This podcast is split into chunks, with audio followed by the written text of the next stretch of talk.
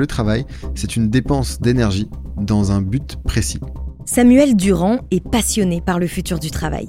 Tellement passionné qu'en 2019, alors qu'il est encore étudiant, il part en voyage dans 10 pays du monde pour découvrir le travail de demain. Des voyages qui ont jalonné et jalonnent encore son parcours. Auteur des documentaires Work in Progress, Why Do We Even Work et le plus récent, Time to Work, Samuel profite de cet épisode pour nous emmener en voyage avec lui. Direction le Japon, à la découverte d'une culture d'entreprise bien différente de la nôtre. Je suis Grâce Leplat et avec Culture d'entreprise, je vous emmène à la rencontre des leaders engagés, des managers éclairés qui placent l'humain au cœur de leur stratégie et transforment le monde du travail. Bienvenue sur Culture d'entreprise, un podcast proposé par Natif.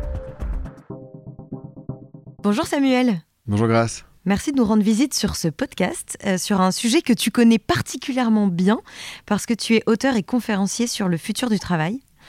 Donc, euh, donc merci de, nous joindre sur ce podcast. Tu vas nous apprendre plein de choses sur le travail au Japon. Donc dans ce podcast, on va parler du rapport au travail des Japonais, des codes de conduite, de tout ce qui fait la différence entre la culture professionnelle au Japon et la culture professionnelle en. France, par exemple. Mais d'abord, pour commencer, est-ce que tu peux nous raconter dans quel cadre tu t'es rendu au Japon? Ouais, carrément. Euh, en fait, je, réalise un documentaire euh, Time to Work sur l'exploration de notre rapport au temps de travail. Euh, donc, on se pose la question est-ce qu'on travaille mhm. trop Et on essaie d'y répondre de plein de façons différentes en allant voir des entrepreneurs, des travailleurs, des chercheurs, des anthropologues. Et on a tourné ce documentaire sur un an. Et, les premières interviews, en fait, on avait dès l'écriture identifié que le Japon était un vrai sujet sur le temps de travail, mais on se, disait que c'était pas forcément mm. nécessaire d'y aller pour le comprendre. Et en fait, il y, il y a cinq des neuf autres intervenants qui spontanément ont fait référence au Japon dans leur interview. Et donc on s'est dit, ah, ah oui, ici il y a quand même un vrai sujet, il faut absolument qu'on y aille. Et, euh, et, en fait, euh, tout ça a bien coïncidé parce que le Japon était fermé avec le Covid, tu sais, c'est un des pays qui a ouvert le plus tard, je crois qu'avec la Chine c'était le dernier. Et, euh, et donc au même moment on s'est dit, bon, bah, faudrait qu'on y aille. Et en fait, les portes du Japon ont réouvertes. Donc on y a été dans une volonté de comprendre la culture si particulière du Japon, principalement mm. motivé par l'idée de comprendre les longues heures de travail qui résultent par des problèmes de santé euh, et, et, qui, qui, voilà, qui très concrètement euh, s'incarne à travers un, concept s'appelle le karoshi, qui est la mort par excès de travail on va, on va détailler tout ça. Il y a une culture de travail qui a l'air assez difficile, euh, assez complexe, beaucoup de sexisme aussi. Voilà, de loin, c'est l'image qu'on en avait. Mais en même temps, on voyait aussi tous les sujets, mm. tu vois, l'ikigai, qui vient du Japon, cette, euh, cet épanouissement. Donc on se disait, mais en fait, il faut aller démêler tout ça, il faut aller comprendre. Donc on, avait, on a pris rendez-vous avec un sociologue sur place, qui s'appelle Hiroshi Ono, euh, qui avait l'avantage d'être à la fois japonais, mais, mais d'avoir aussi une culture internationale. Donc il avait un peu de recul et il pouvait comparer. Il avait vécu en Suède, aux États-Unis. donc ça, c'est chouette. Et, et puis sur place, on a passé deux semaines. Donc j'ai en dehors de l'interview pour le documentaire, j'ai eu l'occasion de, rencontrer des entreprises aussi, de discuter avec des locaux, des entrepreneurs, mmh. des entrepreneuses. Euh, et, voilà le contexte. Brièvement, est-ce que eux, euh, ils sont au courant que leur culture est atypique et, euh, et intéresse autant d'ailleurs euh, les experts du hmm, sujet Alors, le sociologue qui a du recul sur le sujet, oui. Euh, eux, ils, savent qu'on est, que c'est très différent en fait du reste du monde. Alors, c'est atypique, euh, ça hmm. dépend par rapport à quoi. Dans la région dans laquelle ils sont, je pense que c'est, alors c'est, assez très différent de la Chine, mais c'est assez proche de la Corée du Sud.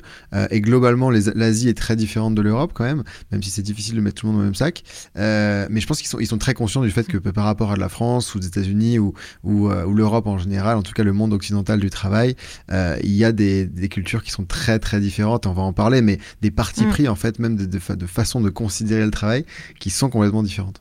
Bah alors pour commencer, il faut d'abord expliquer que la société japonaise n'est pas du tout construite comme, euh, comme la nôtre en France. Elle repose sur une hiérarchie de classes qui euh, a une influence sur, euh, sur toutes les interactions de la société. Donc par exemple, moi, je ne peux pas m'adresser à quelqu'un d'un rang supérieur de la même façon qu'à quelqu'un qui est euh, un de mes semblables. est-ce que tu peux nous expliquer tout ça et aussi comment est-ce que ça influence la vie professionnelle au Japon? Ouais, bah, c'est exactement ça en fait, ce que tu viens de dire, ça s'applique à l'entreprise, dans le sens où il y a un respect énorme de la hiérarchie et avec une notion de contrôle très mmh. poussée, qui fait que pour chaque prise de décision, en fait, on repasse par tous les échelons avant d'arriver jusqu'au décisionnaire. Et donc il y a, un niveau de contrôle et de vérification de chaque euh, prise de décision de chaque tâche qui fait que ça, peut nous paraître, nous avec notre regard d'occidentaux, euh, très complexe euh, et très long et parfois inutile. Parfois on a l'impression que c'est la représentation. Et en fait c'est parce que bah, c'est cette habitude de, du respect de la hiérarchie qui s'incarne dans la prise de décision, mais qui s'incarne même dans dans les dans, dans l'organisation du bureau, qui s'incarne aussi dans, la, dans les, les, codes qui peuvent exister. Mm. Typiquement, il y a, y a ce, ce, concept assez particulier du nomikai qui consiste à aller boire des verres avec ses collègues. Euh, et ah euh, oui. donc c'est en fin de journée. C'est la seule raison qui te permet de quitter le travail bah, en fait, plus tôt. tu quittes le travail plus tôt, mais le travail continue là-bas parce que et, la, la, règle, c'est que t'as pas le droit de partir tant que ton patron n'est pas parti. Euh, et donc euh, de la même façon, en fait, il y a ce respect de la hiérarchie. Alors dans la position dans laquelle tu t'assois sur la table aussi. Euh, et tu veux dire lors des réunions, tu peux pas t'asseoir n'importe où? Lors des réunions et lors du nomikai, lors de lors, quand t'es même quand t'es au bar. Ah oui, d'accord. les codes sont strictement définis, c'est des rituels. Et, et ce qui est assez particulier, c'est que bah, en fait, c'est c'est il y a une pression sociale à venir boire des verres. Tu peux pas tellement dire non. Et puis tu peux pas tellement partir en disant bah non mais moi en fait j'ai des enfants dont j'ai envie de m'occuper, j'ai envie de faire du sport, j'ai envie de faire autre chose, j'ai des amis à voir. Mm. Non, tu vas boire les coups avec les collègues.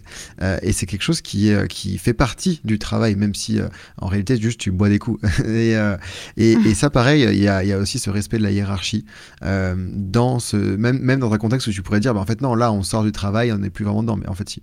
En fait, ça veut dire que ton, ton travail et tes collègues font partie de ta famille. Bah, enfin, en fait, ton travail et tes collègues sont euh, une deuxième famille, en fait. En fait, c'est pas tellement ça parce que euh, ils font une rupture franche entre la vie personnelle et la vie euh, professionnelle et ils ont pas tellement ten euh, tendance à, à, à t'inviter. Un japonais t'invitera jamais chez lui. C'est quelque chose, même si tu t'entends très bien avec, c'est quelque chose qui n'arrive pas tellement. Mm. mais c'est juste qu'en fait, ils considèrent le travail comme plus important que le reste de la vie et que donc là où nous en, Europe et, c'est ce que me disait le sociologue c'est que en fait avec son regard il disait euh, c'est assez fou parce qu'en Europe on va travailler juste ce dont on a besoin pour avoir suffisamment de temps et d'argent pour assouvir nos plaisirs, nos loisirs, notre vie personnelle. Là où en fait au Japon, euh, tu vas privilégier le travail et le peu de temps qui reste ensuite, bon bah ça c'est du loisir. Mais, mais c'est vraiment euh, du bonus. Si jamais il reste du temps, le truc le plus important, c'est le travail. Et alors comment les, les travailleurs euh, japonais font pour gérer ça? Enfin les, les sujets que nous on a en France, alors ils les ont peut-être pas au Japon, mais ce besoin qu'on a à un moment d'avoir une vie personnelle, une vie privée épanouie, ils doivent l'avoir eux aussi de leur côté? Ou est-ce que vraiment euh, la famille passe au second plan? Bah, en fait, alors c'est très difficile. Euh, En fait, c'est déjà une société qui est sexiste dans le sens où le fait que les hommes puissent rentrer à minuit euh, du travail après avoir euh, travaillé plus plus bu un coup avec tous leurs collègues, euh, ça tient parce que bah, leurs femmes ne travaillent pas ou travaillent Mm. peu et sont à la maison pour s'occuper des enfants si jamais il y en a. Euh, et, et en, effectivement, il y a quand même quelque chose qui est assez choquant dans les relations sociales, dans les relations amicales, mais amoureuses, dans les relations sexuelles aussi. Mm. Euh, c'est très différent de ce qu'on connaît nous en, en, en, Europe. Il y a, je pense qu'il y a ce besoin, mais il y, a, il y, a, aussi une forme de frustration. Et puis après. Euh, après, j'ai aussi l'impression que c'est quelque chose qui est vécu. Moi, j'étais assez surpris de discuter avec des jeunes euh, qui remettaient pas tellement en question ce modèle de euh, le travail qui passe avant toute chose euh, mm -hmm. et ce besoin de faire d'autres choses dans sa vie privée. C'est quelque chose qui n'était pas énormément remis en question de, de, ce que j'ai ressenti.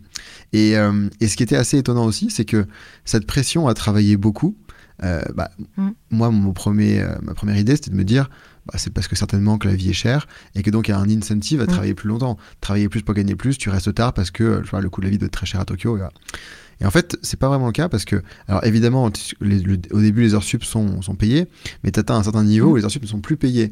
Et les gens restent pas tellement parce qu'ils veulent gagner de l'argent, les gens restent parce qu'il y a une pression sociale en fait. Et que, à l'inverse de nous, on est une société individualiste, eux, ils sont très collectivistes. Et donc, euh, même si tu as fait tout ce que tu avais à faire, tu as atteint tes objectifs à 17h, tu partiras pas parce que tes collègues ne partent pas, ton patron ne part pas.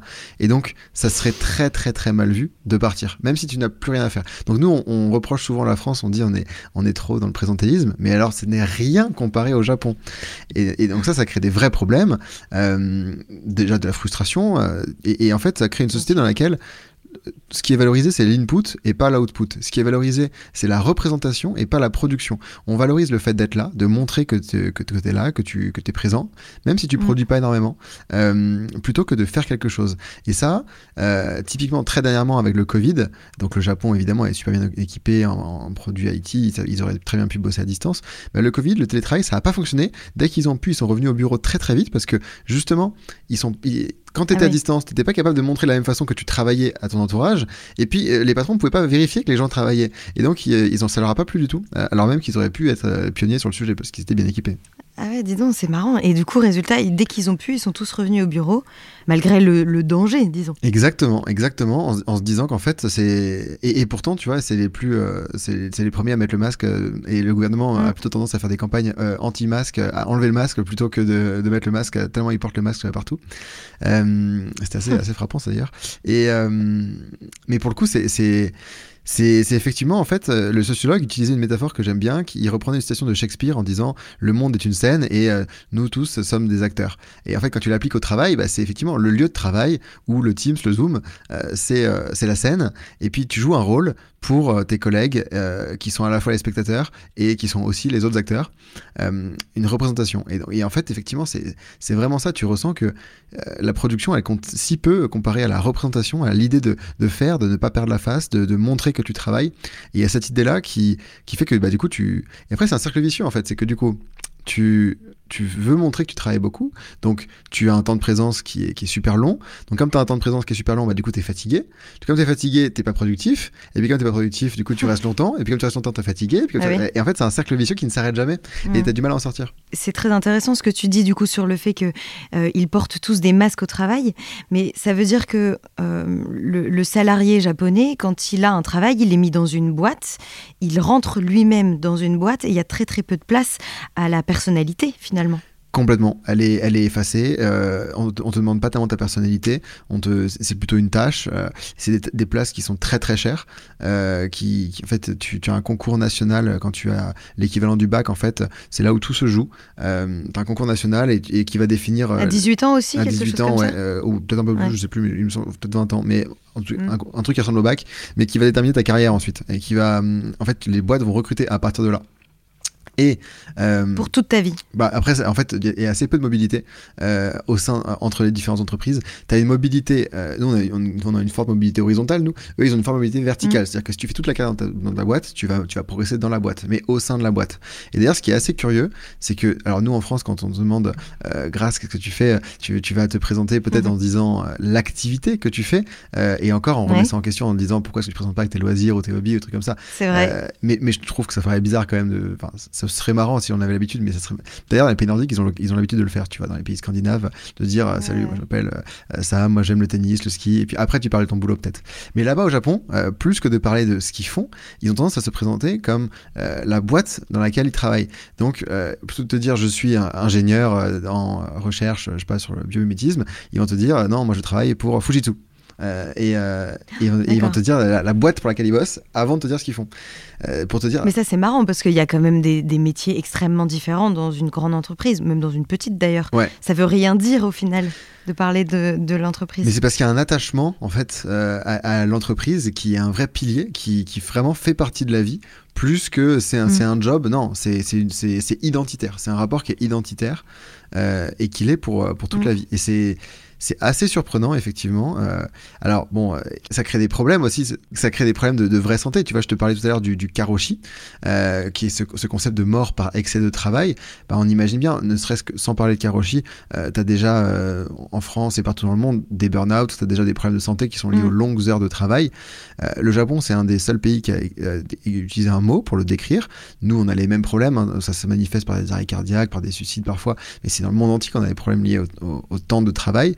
Mais là-bas, ils ont pris la chose au sérieux en définissant cette ligne Karoshi, qui en fait, euh, euh, c'est une limite à ne pas dépasser, qui est 80 heures d'heures supplémentaires par mois. Et en fait, quand tu dépasses cette ligne-là. 80 heures d'heures supplémentaires par mois. Attends, il travaille combien d'heures par, euh, par semaine, déjà par mois même Alors par mois, je ne sais pas, mais par, par, semaine, je crois qu'on est, on est sur des semaines qui nous ressemblent à, nous, hein, on est sur du 35-40 heures, mais euh, dans, dans d'un point de vue légal. Mais ensuite, il y a cette ligne Karoshi à ne pas dépasser, qui est de 80 heures d'heures par mois, euh, au-delà de laquelle tu es inscrit sur liste noire. Et donc, en fait, on, te, on, te, met des bâtons dans les roues hein, pour recruter. On dit publiquement que tu es une entreprise qui, qui fait travailler trop longtemps les les, personnes.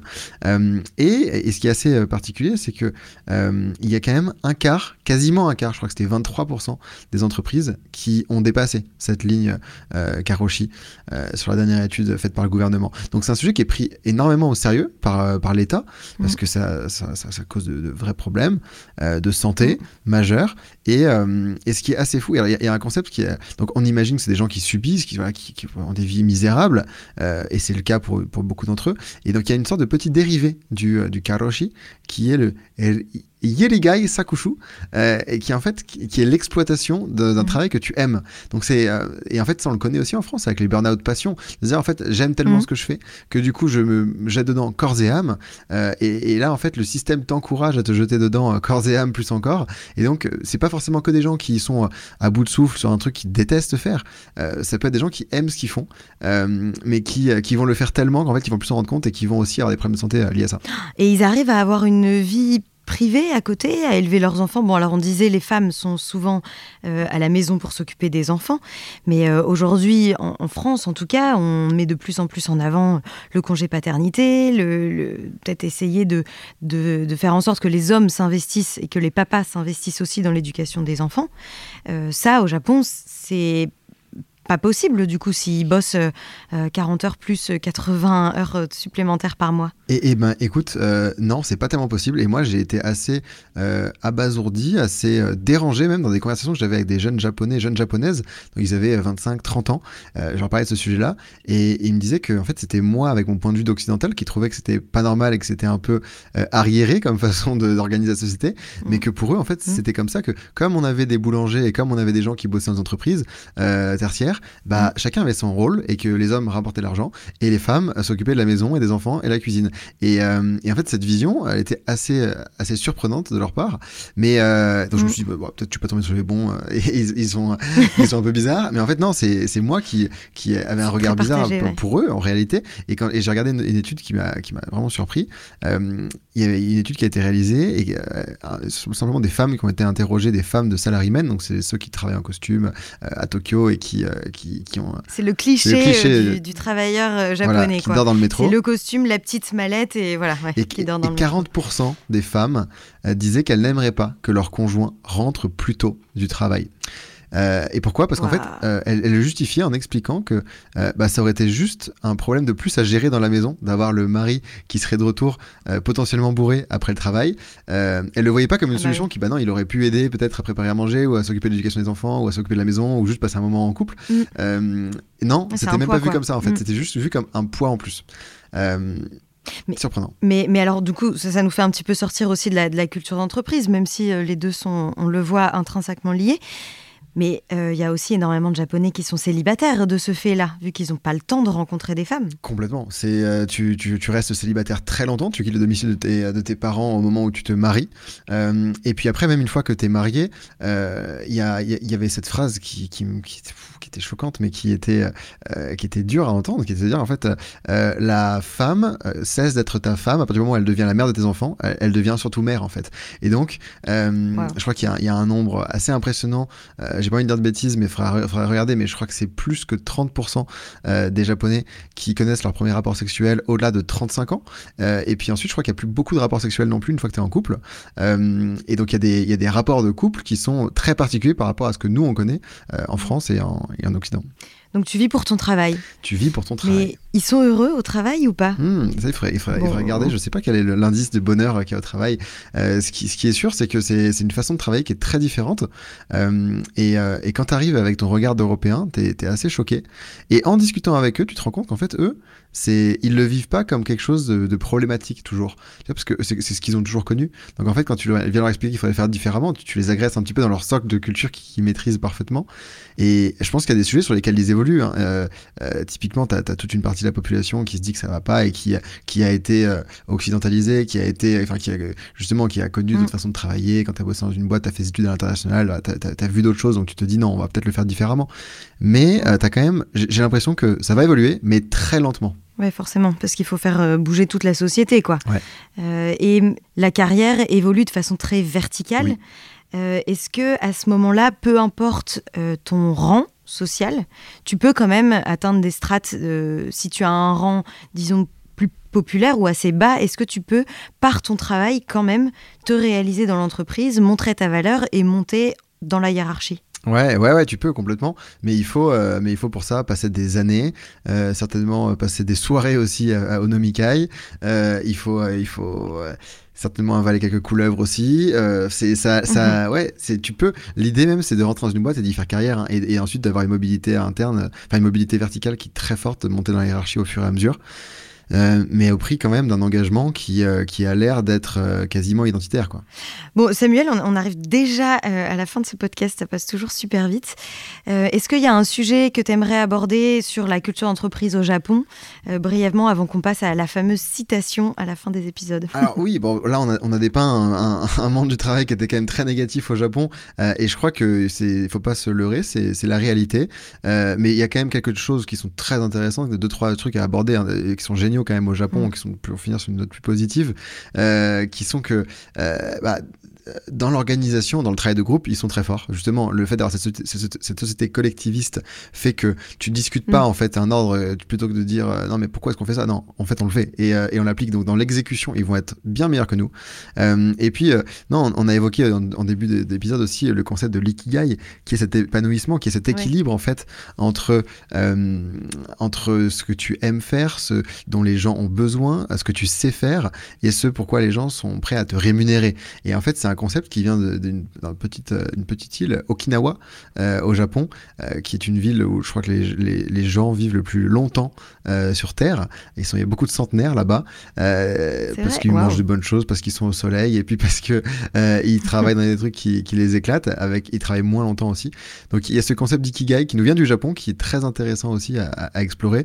alors la réalité, c'est que quand tu es à Tokyo, tu étais un petit peu loin de tout ça, mais j'imagine que tu as des endroits au Japon, dans des endroits plus reculés, tu vois, dans les ils ont bien intégré ce principe-là.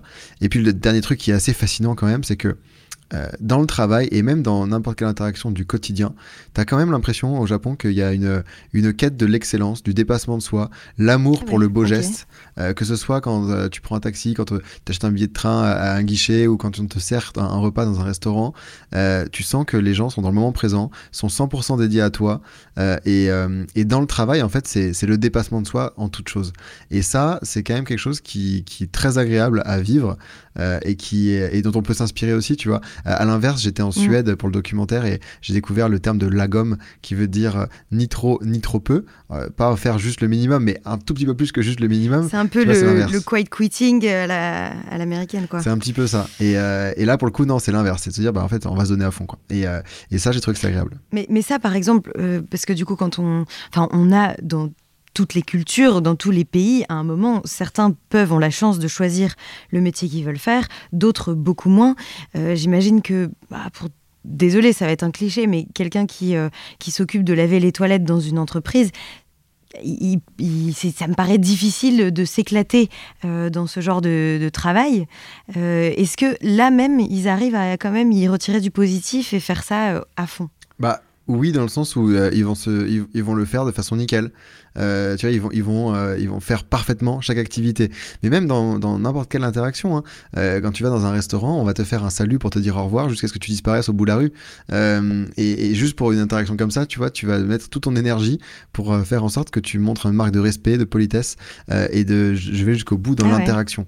Donc je pense que dans n'importe quelle tâche, même nettoyer les toilettes, et d'ailleurs les toilettes sont absolument nickel. Il y a une propreté qui est fascinante dans absolument tout, dans la ville, dans les, dans les gares, dans les métros, tu, te sens en sécurité partout euh, et tout est tellement propre euh, que ça, ça devient presque perturbant quand tu viens. Et je me dis que le choc que j'ai vécu de façon très positive de ce côté-là en allant au Japon doit être vécu à l'inverse par des Japonais qui arrivent à Roissy euh, et dans la foulée qui arrivent à Gare du Nord très différemment.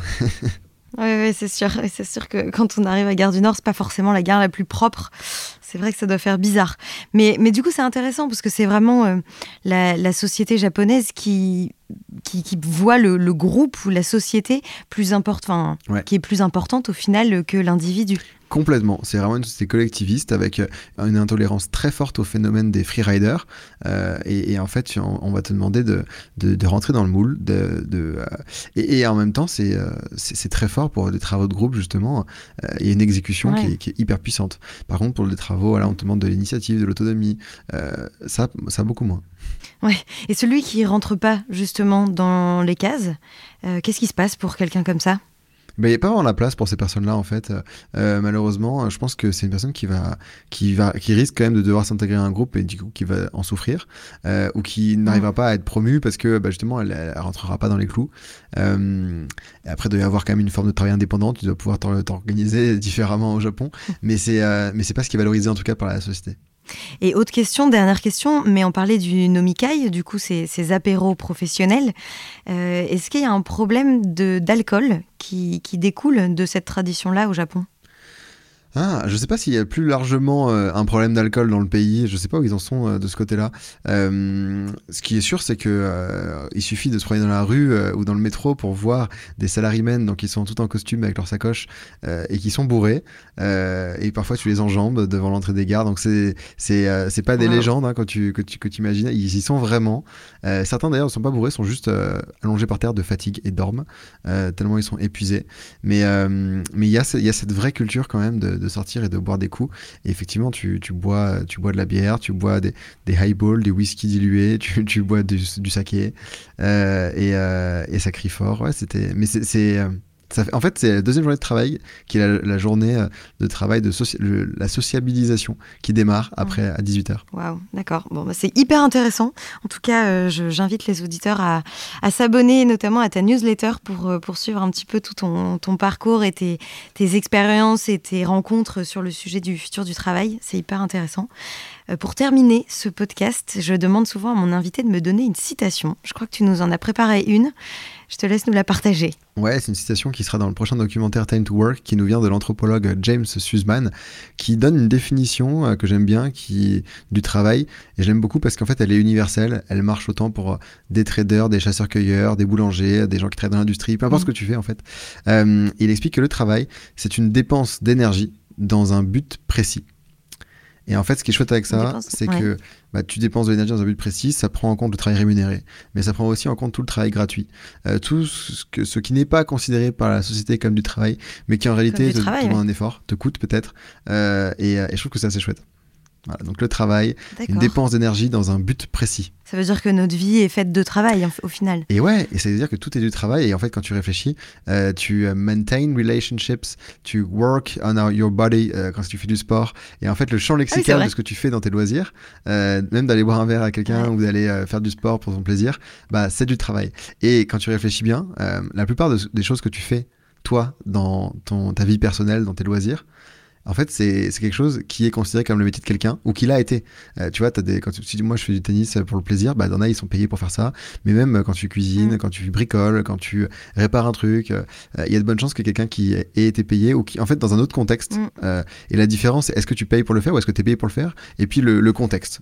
Et, et, ça, ça va déterminer si c'est du loisir ou du travail. Mais en réalité, tout est du travail. Tout est un peu du travail, d'accord. ouais, c'est intéressant, merci beaucoup. Euh, c'était un, un, super épisode, on a parlé de plein de choses et c'est vrai que faire un petit voyage euh, au Japon, prendre un petit peu de hauteur aussi sur euh, notre culture, euh, et celle des autres, et puis voir le bien et le mauvais, parce qu'on parle, tu, l'as très bien dit aussi, euh, tout n'est pas à jeter dans, dans, la culture professionnelle euh, au Japon, très très loin de là d'ailleurs. Donc voilà, merci beaucoup pour tout ce que tu nous as partagé, et puis à bientôt. À bientôt, grâce, merci. Merci d'avoir écouté cet épisode. Ce podcast vous a plu? Partagez-le autour de vous et abonnez-vous pour ne pas rater les prochains épisodes. Au fait, vous connaissez Natif? Chez Natif, nous mettons la culture de l'écoute au cœur de vos projets. Avec l'audio, on va raconter votre histoire, engager vos collaborateurs et pourquoi pas challenger votre newsletter. Bref, le champ des possibles est dingue. On va révolutionner votre com interne. Rendez-vous sur nativepodcast.fr.